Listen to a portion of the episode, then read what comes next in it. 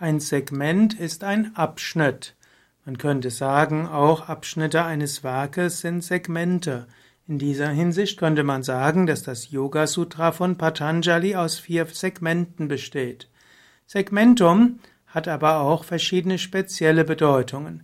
Zum Beispiel gibt es da in der Anatomie bestimmte gleichartig aufgebaute Körperabschnitte. Zum Beispiel gibt es die Segmente der Gliedertiere oder man spricht auch von den Segmenten des Rückenmarks.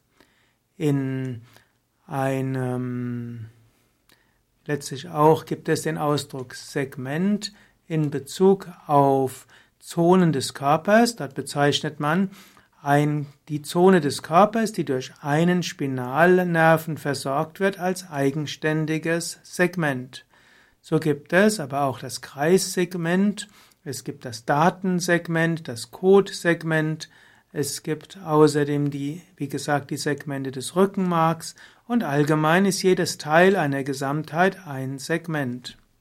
Auch in der, im Computer gibt es bestimmte Segmente eines Computerspeichers. Und in der Ökonomie spricht man vom sogenannten Marktsegment. Auch im Yoga spricht man von Marktsegmenten. Zum Beispiel gibt es Yoga-Richtungen, die sich mehr auf die junge Zielgruppe spezialisieren. Es gibt solche, die sich mehr an die Älteren spezialisieren. Es gibt die anstrengenden und es gibt die sanften und die therapeutischen Yoga-Arten.